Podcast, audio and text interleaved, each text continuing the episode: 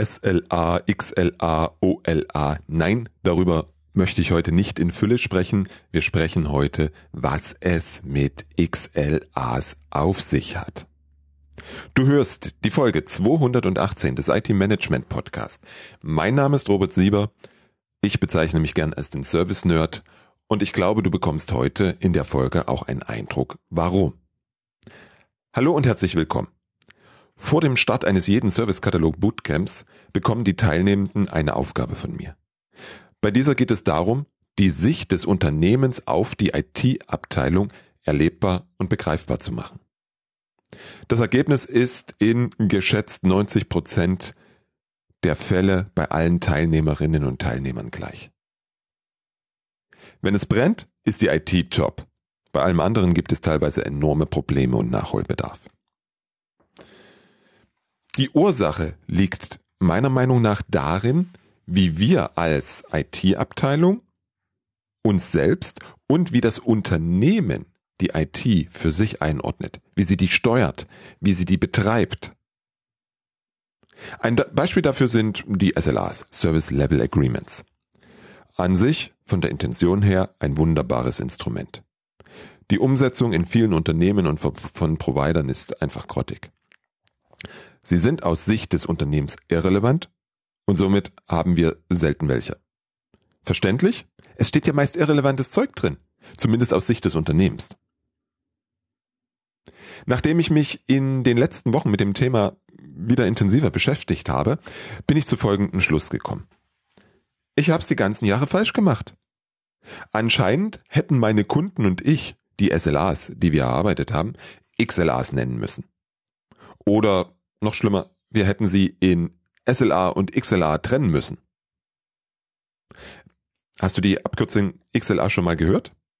XLA steht für Experience Level Agreement.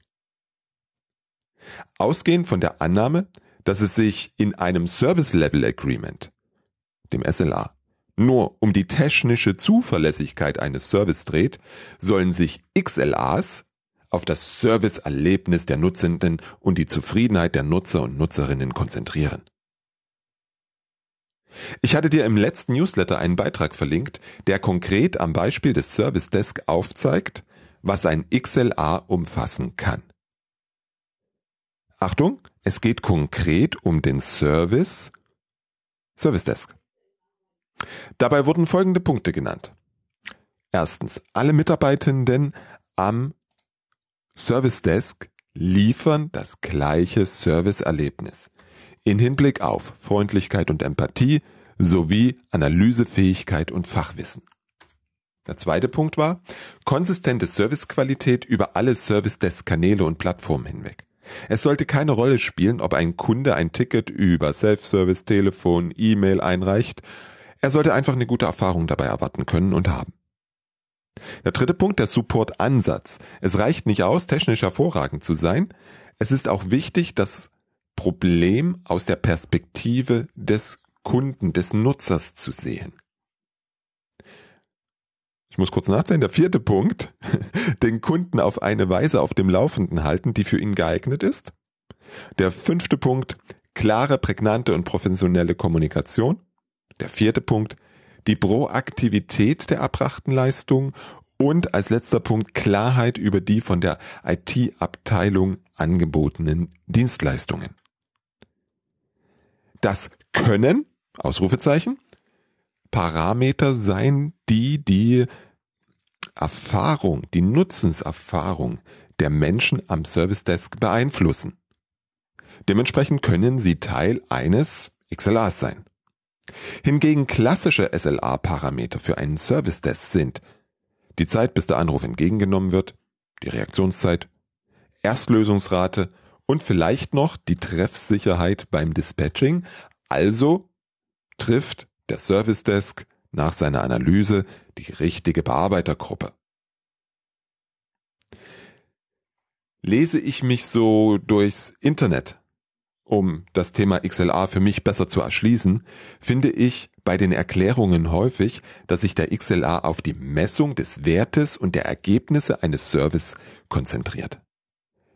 Dass anstatt dass wir uns auf juristische Vereinbarungen über Metriken konzentrieren. An der Stelle bin ich mir sicher, wer das so schreibt und oder so lebt, der hat SLAs nicht verstanden. Oder sich das Leben in der Vergangenheit viel zu einfach gemacht. Dementsprechend ist das Konstrukt XLA wahrscheinlich wieder aus der Not geboren. Ja, es ist für eine IT-Abteilung und einen Provider wesentlich einfacher, sich auf Kennwerte wie Verfügbarkeit, Reaktionszeit und Wartezeit zu konzentrieren, als sich auf die konkrete Leistung, die beim Kunden ankommt, zu fokussieren. Damit der richtige Fokus für die Zukunft gesetzt wird, müssen wir dem nun einen neuen Namen geben. Der alte ist halt verbrannt. Ist durch. Da haben wie immer die Ausbildung im Service Management ihren großen Anteil, weil die Beispiele selten andere Ideen enthalten als das, was ich euch, was ich dir schon genannt habe.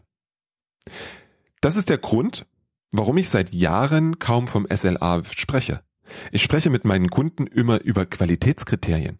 Also, was muss erreicht sein, damit die Nutzerinnen und Nutzer eines Service zufrieden sind? Damit tun sich die meisten meiner Kunden sehr, sehr schwer. Warum? Dahinter steckt der Perspektivwechsel wieder. Du betrachtest den Service aus der Brille des Nutzenden. Denen ist deine Verfügbarkeit total schnuppe. Ob die 99,8, 99,5 oder 95 Prozent ist, ist egal. Die Nutzenden gehen davon aus, dass dein Service läuft. Always on. Da spielen ganz andere Faktoren eine Rolle in der Zufriedenheit der Nutzenden. Grob gefasst kannst du die in folgende Kategorien einteilen. Zufriedenheit der Nutzerinnen und Nutzer. Produktivität der Nutzenden. Erfahrungen mit dem Serviceerlebnis an sich. Erfüllen der konkreten Anforderungen der Nutzenden an den Service und die Innovation und Weiterentwicklung des Service. Weißt du, was damit einhergeht? Du setzt dich in der Tiefe mit dem auseinander, was die Fachabteilungen wollen, was für diese wichtig ist. Du bist gezwungen, wirklich kunden- bzw. geschäftsfokussierte Services zu definieren. Du bist gezwungen, diese Ende zu Ende zu definieren. Diese laufen dann durch die gesamte IT, egal wie deine Aufbauorganisation aussieht. Ach ja, ähm, diese XLA-Kriterien sind für jeden Service individuell. Du kannst die Kategorien anwenden, allerdings die konkreten Werte, die, der, der daraus folgende konkrete Messaufbau, hängt sehr stark von den Umständen und den Zielen in deinem Unternehmen ab. Sie können sich sogar, Achtung, sie können sich sogar über die Nutzungszeit eines Service verändern. Die gute Nachricht zum Schluss. Wenn du sinnvolle Business Services definierst, dann hast du schon in der Phase des Entdeckens und des Definierens des jeweiligen Service ganz viele Informationen gesammelt, die du für die Erstellung der Qualitätskriterien und Parameter heranziehen kannst. Ob du das dann XLA oder SLA nennst, ist mir egal. Wie gesagt, ich spreche von Qualitätskriterien.